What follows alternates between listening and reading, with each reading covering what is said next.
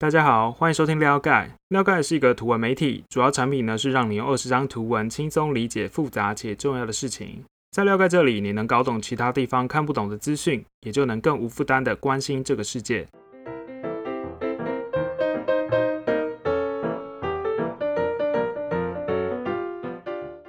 好，今天我们要讨论撩盖哪一则公开的图文呢？那就是八月底的一个重磅消息。就是台湾将在明年会开放美猪美牛，这引起蛮大的风波了。开放这个美猪美牛是什么意思呢？这其实这个议题在过去美国跟台湾已经吵很久了。我们针对这个议题有做成图文版，我会放在底下的说明栏，大家可以去点击，然后搭配图文一起看，可能会更更有收获。那看到这个议题的第一个反射就是说，哎，台湾不是。本来就有美牛了吗？好事多什么 USDA Choice 牛牛乐条，或者是什么安格斯黑牛，那这些不是都已经有了？那这次开放到底又是什么意思呢？之所以现在吃得到美国牛肉呢，是因为之前就已经开放了三十月龄以下的牛肉进口了。之所以是三十月龄，是因为那个时候有狂牛症了。那三十月龄以下的。牛它风险是比较低的，那因为之后美国的狂牛症风险就有被评鉴是变低的，那这次就多开放了三十月龄以上的美国牛肉。在过去开放的那个时候呢，它其实也有规定，莱克多巴胺的浓度就只能在十 ppb 以下。那讲到莱克多巴胺，那就进入到我们这次的重点了。那什么叫做莱克多巴胺呢？以前。莱克多巴胺是研发拿来治疗人类气喘的，但是最后就是没有上市，就失败了。那后来发现说，它加到动物的饲料里面，比如说牛跟猪的饲料，它可以让动物加快生成瘦肉，减少生成肥肉，所以被称为瘦肉精。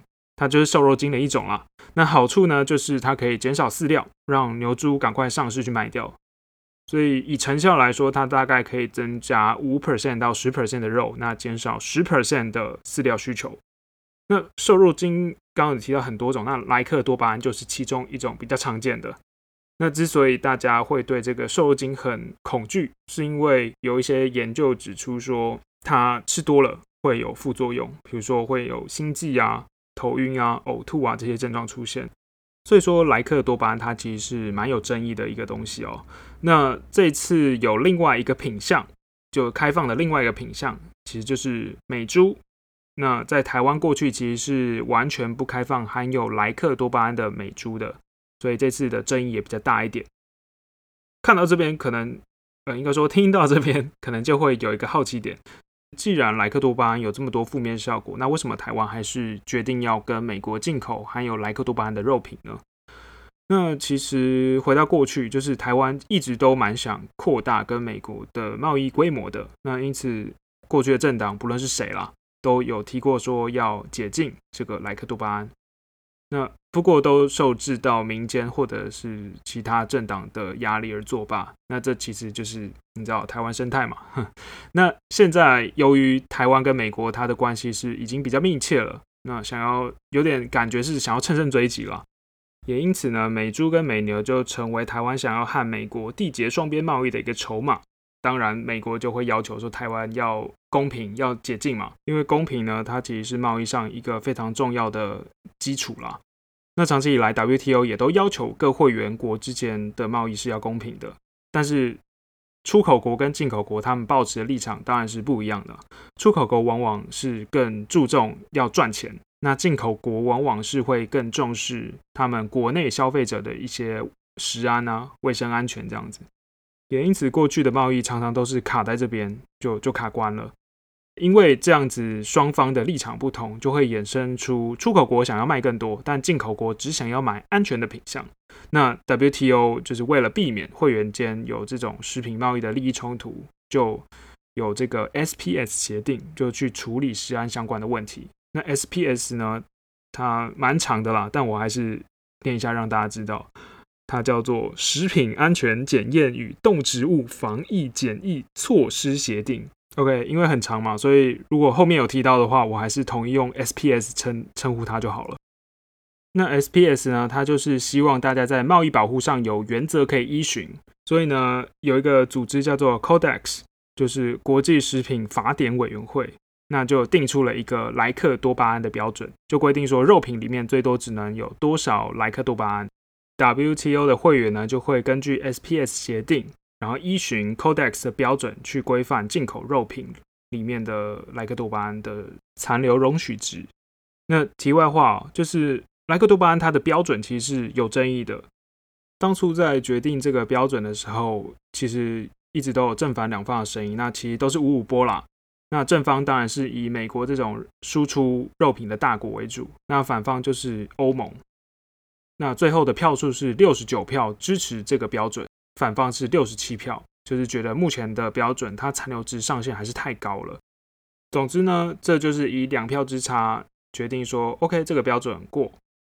不过这个正方跟反方还是非常的强烈的对立啦。正方就是不断的说，这个含有瘦肉精的肉品并不会对消费者的健康造成安全上面的威胁。但反方就是觉得说，呃，这有食安上的考量，你就应该让它再低一点。总之呢，这个标准通过之后呢，台湾也在二零一二年的时候开放了部分的美牛，就是开头提到为什么现在台湾会有美牛。那但是美猪的部分呢，在当时还是不容许有含莱克多巴胺的美猪进来。这其实也是让美国很感冒了，因为根据 SPS 嘛，他美国就会觉得说你。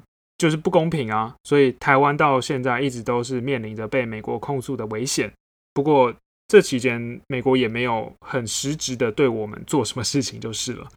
通常都是一些政治宣言啦，比如说台湾这样很不公平啦，很坏啦。那我们就会好奇说，我们周边的国家，它美猪的进展是怎么样？以日本跟韩国来看，他们是开放程度是稍微高一点，他们分别都在二零零四年跟二零零八年的时候开放了美猪。但他们各自的条件都是有所不同的。以日本来讲，他们国内是可以进口含有莱克多巴胺的美猪的，但是呢，他们透过了利益交换，去让美猪的价格是要和国内自己产的猪肉的价格差不多，就是保护国内产业了。另外呢，他们是采双轨制，这个双轨制的意思就是，OK，你进口可以，但是我们国内呢，还是一样不能使用莱克多巴胺，就是那个畜牧业是不能加进饲料的。而且我也要有这个产销生产履历去标注说，OK，这个肉品到底是从哪边来的，它的来源是哪里？是日本自己的呢，还是美国的？它要标示清楚，就是保障消费者这样子。那以韩国来讲，就稍微比较宽松一点，不但美国的含有莱克多巴胺的美猪它是可以进口，那国内的肉品它其实也是可以使用莱克多巴胺的，但是呢，它就用名义去向。呃，美国施压就是他要追加一些协议，就是说哦，我只有限定部位进口而已。那而且我还要加强检疫。目前台湾是会倾向用日本的双轨制，就是一样是 OK，我可以进口，但是我国内一样是不能用莱克多巴胺的，因为它一样是禁止使用的药品。所以我们后续可以观察什么呢？就是看政府有没有一些后续的谈判，就像日本跟韩国一样，去换更多好处回来。那我们回到这次的松绑，就是台湾这次的松绑其实是也有参考 Codex 的计量标准的。那定定的标准是有稍微严格一点，因为台湾人的饮食习惯比较不一样了。台湾人会吃猪杂碎，所谓的猪杂碎呢，就是猪蹄筋啊、猪肠、猪肚、猪胃这种东西，所以也特别针对了呃猪杂碎去定定指标。但是还是很多人会担心说，我就是不想要吃到瘦肉精啊，那这样怎么办？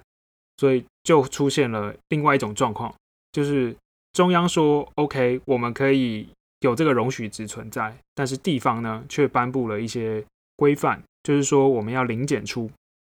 所谓的零检出呢，就是其实验出来趋近于零了，叫做零检出。但科学上其实并没有零检出的这个概念，就只有说它的残留量。微小到超过机器的极限，然后让机器感测不出来，那我们叫做未检出。所以为，零检出跟未检出其实是不太一样的哦。但其实这个状况呢，就会变成说，OK，我中央说可以有，然后地方说不可以有，这种不同调的状况之后会怎么处理呢？其实也是我们可以观察的。现在比较确定的规范是说，从明年开始，台湾会强制实施猪肉的产地标示。就是说我这个肉到底是从哪边来的？是台湾自己产的，还是从美国这边来的？就有点像是日本的那个产销履历的感觉。但这其实还是会有风险的，因为像有一些加工食品，它其实是会用混用肉去制作的，像是香肠啊、贡丸，然后还有火锅料等等。那再加上美猪，它其实是比较便宜的，那就有可能会被混进去。那这样其实是很难去标示出来的。所以像散装的，或者是像加工肉品的，就算这个呃产地认证出来，它其实也很难被明确的规范到。这就是我们需要特别去注意到的。好，今天内容就差不多到这边。那想要看完整的图文版的话，可以点击说明栏连接，会有更多收获哦。那要解锁其他内容，也可以直接订阅了解。我们每周会出刊两期内容，用每一期二十张图，五分钟的时间，提供你理解世界的入口。那就这样啦，拜拜。